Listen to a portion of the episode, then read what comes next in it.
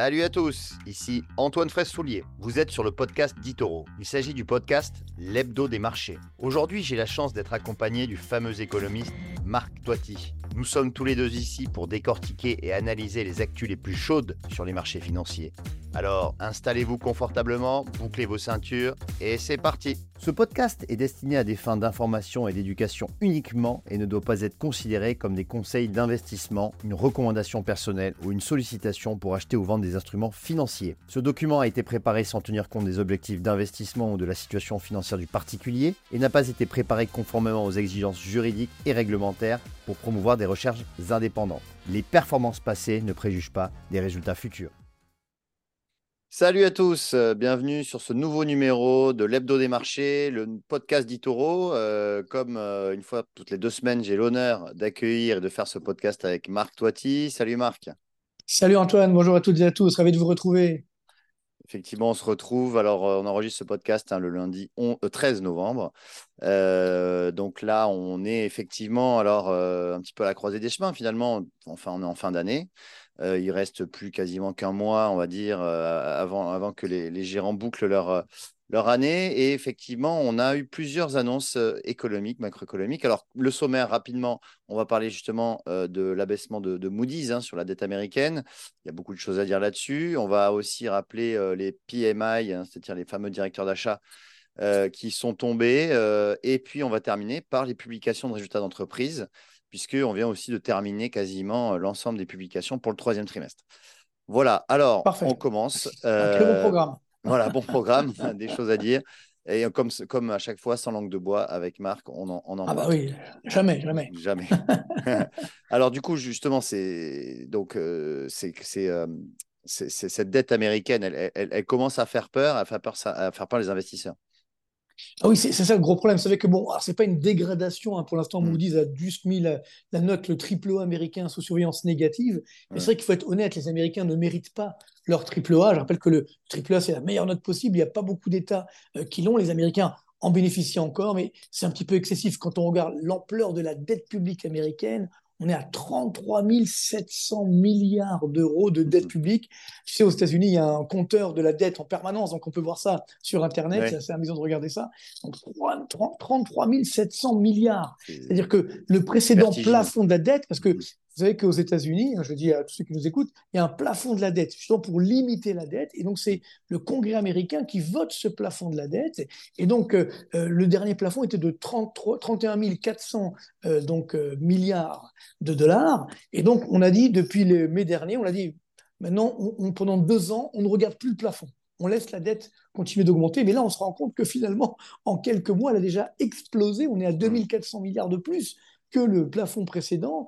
Et surtout, ça continue, ça n'arrête pas. Donc, euh, ça représente, c'est pour savoir, à peu près 124% du PIB américain. Mmh. Donc, c'est une somme complètement folle. Même nous, les Français, on fait des petits joueurs hein, par rapport à ça. Hein, pourtant, notre dette publique, elle a également explosé. Alors, c'est vrai qu'aux États-Unis, il y a quand même de la croissance, donc on finance cette dette, mais attention, les taux d'intérêt de cette dette publique sont en train d'augmenter dangereusement, et donc c'est ce qui fait que cette dette s'auto-entretient. Le simple fait de rembourser les intérêts de la dette alimente cette mmh. dette et c'est ça euh, qui est euh, extrêmement dangereux. Et parallèlement, on a donc euh, ce shutdown. Alors pour expliquer ce que c'est, c'est simplement le fait que si on n'a pas d'accord au Congrès sur justement le, la poursuite de l'augmentation de la dette publique américaine, eh bien on a un arrêt de l'administration aux États-Unis. Donc ça veut dire qu'on ne paye pas les fonctionnaires, on ne paye pas les militaires, etc. Quitte même à avoir un défaut de paiement, ça veut dire que l'État américain ne rembourse pas les intérêts de la dette. Alors on n'en est pas encore là. À chaque fois, on a toujours, euh, je dirais, un, un, coup de baguette magique au dernier mmh. moment. On trouve euh, une solution pour s'arranger. On avait trouvé euh, le mois de juin dernier, puis là ça revient. On aura donc d'ici la fin de semaine, on va mmh. devoir trouver une solution. Mais on se rend bien compte que c'est quand même extrêmement dangereux. Alors, il faut être honnête, comment font les Américains? Ben, C'est très simple c'est qu'ils ont le dollar. C'est-à-dire que tant que le dollar, c'est la réserve de change mondiale, bien finalement, et que c'est la monnaie mondiale, bien c'est nous les Européens, les Japonais, enfin le reste du monde, qui finançons cette dette publique américaine. Donc tant que les Américains ont le dollar, finalement, ils sont un petit peu tranquilles par rapport à cette dette, plus un petit peu de croissance, donc ce qui permet quand même de financer en partie cette dette. Mais le danger, c'est que ben, ça ne s'arrête pas. Et euh, on se rappelle dans les années 2000 où on avait même réduit cette, dette publique. Là, on n'y arrive pas du tout parce qu'on est toujours sur des déficits publics euh, structurels euh, qui atteignent des, des proportions énormes. C'est 7% du PIB encore cette année. Donc c'est quand même, malgré la croissance, on se rend bien compte que là, il faut, faut que ça s'arrête. Et c'est pourquoi justement il y avait ce plafond de la dette. Et s'il n'est pas respecté, évidemment, ben, à ce moment-là, on lâche complètement euh, les cordons de la bourse, si je peux m'exprimer ainsi. Donc c'est ce qui est très dangereux. Et donc c'est pourquoi le, triple A américain, évidemment, n'est pas mérité, si ce n'est le dollar. Alors, je ne parle pas du moment où il y aura un concurrent au dollar, certainement le yuan, mais ça, c'est pas avant une dizaine d'années. Donc, je rassure ceux qui nous écoutent, cette crise, c'est pas encore pour tout de suite. Hein. On va encore avoir le dollar qui va rester, mais c'est vrai que ça pourra arriver d'ici une dizaine d'années. Oui, alors c'est vrai que donc c'est vendredi, hein, la date limite hein, du shutdown. Alors c'est vrai, comme tu le disais très souvent, les Américains se mettent d'accord hein, au Congrès, ils arrivent à la dernière seconde, ils arrivent à se mettre d'accord comme, euh, comme par magie euh, pour repousser cette date au final. Mais on l'a vu d'ailleurs cette semaine, euh, la, dette à 30 ans a, été a eu du mal à, être, à placée pour les Américains. Il y a eu un taux assez très élevé et c'est vrai que de plus en plus quand même, ils arrivent la, dette arrive à être du mal à, être placée du coup par les investisseurs. Et, et donc c'est quand même inquiétant effectivement, même si effectivement le, Congrès arrive à, à chaque fois à décaler cette date. Euh, maintenant, on va, parler un petit peu de, bah, de, macroéconomie euh, et euh, les PMI. Donc, justement, il y a le PMI monde qui est ressorti à PMI composite à 50,0. Oui, tout à fait. On a eu donc ce chiffre la semaine dernière. C'est vrai. Donc, je rappelle, l'enquête est très simple à, comprendre. À comprendre hein. Il y a une barre à 50. Au-dessus, c'est la croissance de l'activité. En deçà, c'est le recul de l'activité. Et donc, pour la première fois depuis janvier 2023, c'est assez rare d'ailleurs, on a un indice monde, donc ça veut dire l'indicateur composite, tous secteurs d'activité confondus, l'industrie, les services, la construction, etc. On est à pile 50 au niveau mondial. Hmm. Donc, ce qui veut dire que le monde aujourd'hui est en stagnation économique. L'économie mondiale est en stagnation économique. Donc, ça, c'est évidemment particulièrement dangereux. Et quand on regarde des pays qui s'en sortent, c'est assez incroyable. Aujourd'hui, parmi les grands pays qui ont, font ces enquêtes des, des directeurs d'achat, il n'y a que trois pays qui ont un indice supérieur à 53. L'indice composite, ça veut dire encore une fois tout secteur confondu. Vous avez numéro un d'abord, tu as l'Inde, qui est donc depuis déjà deux ans qui est la locomotive de l'économie mondiale. Numéro 2, l'Arabie Saoudite. Et numéro 3, la Russie. En dehors de ces trois pays, aucun pays a un indicateur supérieur à 53. Ça veut dire que dans tous les pays, il y a une croissance inférieure à 2, 2,5% euh, maximum. Donc c'est assez incroyable. Et alors, les Américains résistent juste, ils sont euh, sur un niveau de 50,7. Hmm, exactement. Les Chinois, eux aussi, sont à 50. Donc là, c'est très dangereux. Ça y est, les Chinois aussi reviennent sur une stagnation économique. C'est que la Chine, c'était l'ancienne locomotive de la croissance mondiale. Elle n'arrive pas à retrouver euh, son rôle. Et puis après, évidemment, malheureusement, il y a l'effondrement. L'effondrement, c'est chez nous, euh, dans la zone euro, où là, on est très très loin des 50, on est autour des 46, et la France qui ferme la marche. Hein, depuis le mois de juin 2023, mmh. euh, la France est la lanterne rouge de l'économie mondiale. Si on suit les indicateurs des directeurs d'achat, on est à 44,6. Donc, vous voyez, je rappelle, la, base la base à 50, c'est le niveau normal. On est à 44,6. On est extrêmement bas. Donc, pour dire que, attention, la récession est en train de s'installer. En Europe, elle a commencé parce qu'on a déjà eu une baisse du PIB au troisième trimestre. On aura une autre au quatrième trimestre, donc deux trimestres consécutifs de baisse du PIB, c'est de la récession. Mmh. En France, ça va arriver certainement au quatrième trimestre, mais globalement, on a cette situation où la, zone euro, la France, ont des difficultés économiques de plus en plus fortes, et c'est un petit peu surprenant parce que c'est vrai qu'on voit que l'inflation est en train de baisser. Donc on pourrait dire, bah, l'inflation qui baisse, c'est une bonne nouvelle, ça va relancer la croissance. Mais non, en fait, on se trompe de sens de causalité.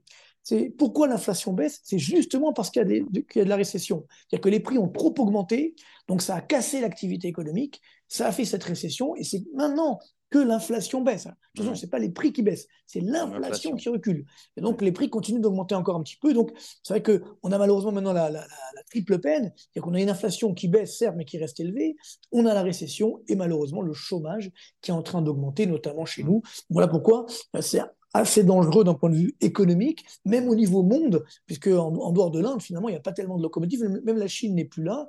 Donc, ce qui veut dire que si on a une stagnation économique au niveau mondial, eh bien les marchés boursiers, là aussi, doivent se calmer. C'est vrai que pour mmh. l'instant, ils, voient, ils ne veulent pas voir les mauvaises nouvelles, mais on risque d'avoir quand même, je dirais, un, un calme. Alors c'est vrai que la bonne nouvelle, c'est que ça veut dire que les taux d'intérêt ne vont pas forcément beaucoup augmenter, sauf aux États-Unis. Je pense qu'il y aura une dernière remontée des taux d'intérêt euh, au mois de décembre euh, sur les mmh. taux d'intérêt monétaires.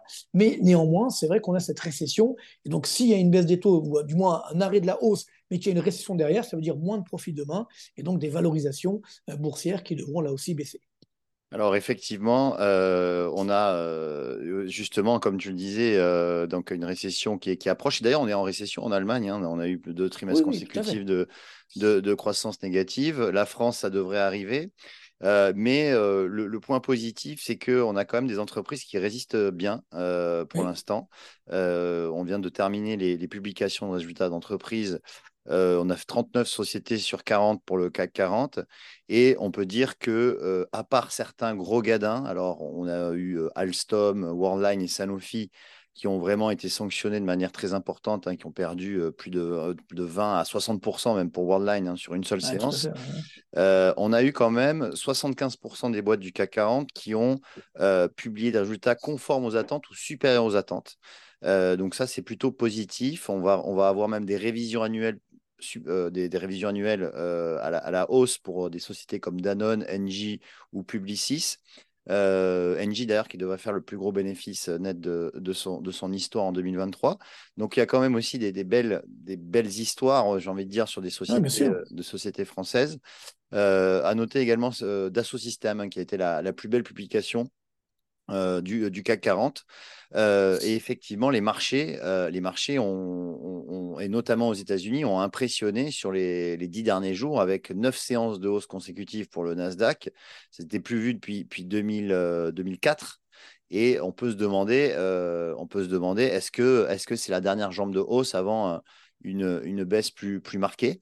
On avait aussi une phase de hausse qui était en correction, je dirais, de, des mouvements précédents. Et puis bon, comme tu le dis bien, c'est-à-dire qu'on a des bons résultats parce que si on prend le CAC 40 par exemple, hein, ce n'est pas corrélé à l'économie française, parce que 80% des profits des entreprises du CAC 40 sont faits à l'international. Et pour l'instant, c'est vrai que là, on parlait tout à l'heure d'indicateurs de stagnation économique, c'est pour le mois d'octobre. Donc jusqu'à présent, les résultats sur le, début d'année, jusqu'au même, on va dire jusqu'à l'été, étaient plutôt bons pour les entreprises. Maintenant, c'est la difficulté, elle commence aujourd'hui, et c'est là où on va avoir des, je pense, peut-être des profit warnings, des résultats bien, bien moins bons euh, qu'attendus à partir effectivement euh, du quatrième trimestre. Donc ça arrivera hmm. euh, pour le début, je pense, 2024. Euh, oui, c'est ça. Et puis en général, en début d'année, hein, on, annonce les résultats annuels. Donc peut-être que ces résultats du quatrième trimestre, qui, vont être probablement plus mauvais, vont être absorbés par justement ces résultats annuels.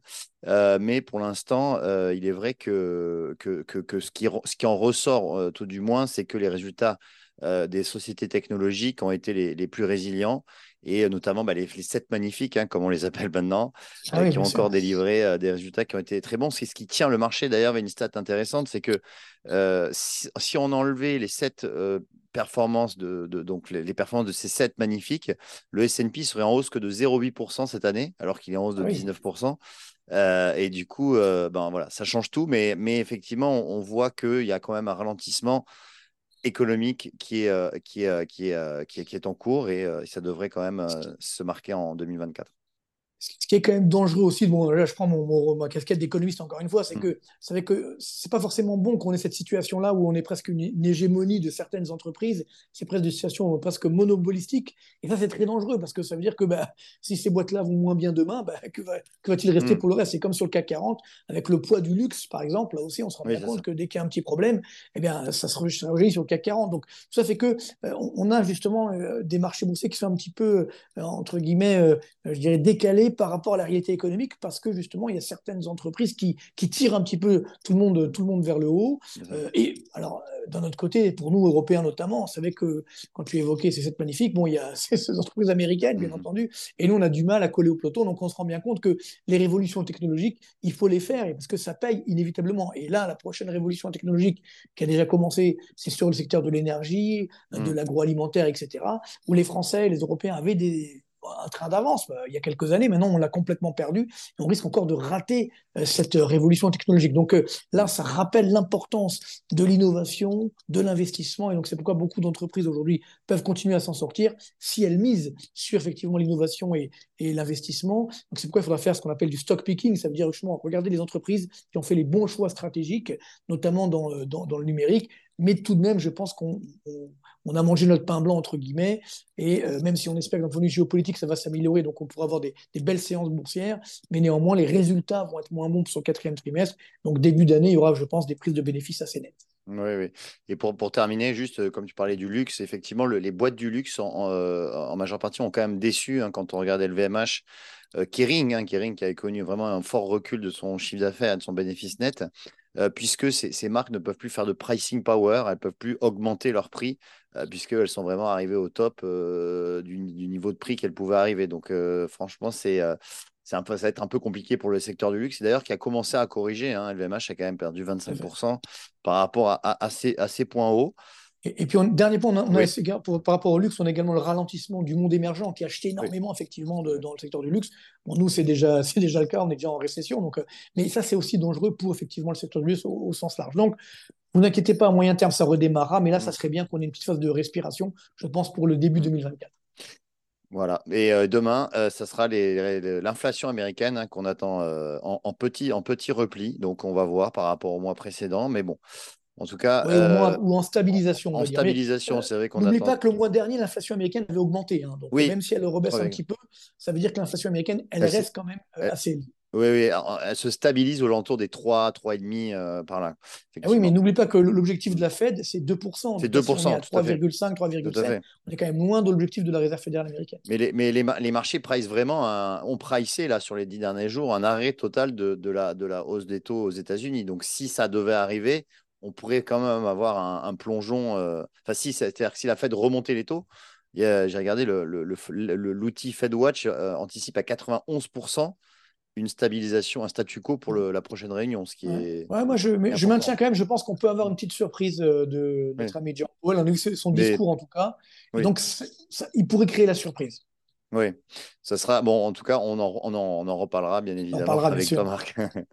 avec plaisir. Euh, bon, bah écoutez, merci de merci Marc pour ton intervention. Avec plaisir. Merci, à toutes et à tous de nous avoir suivis. Continuez comme ça.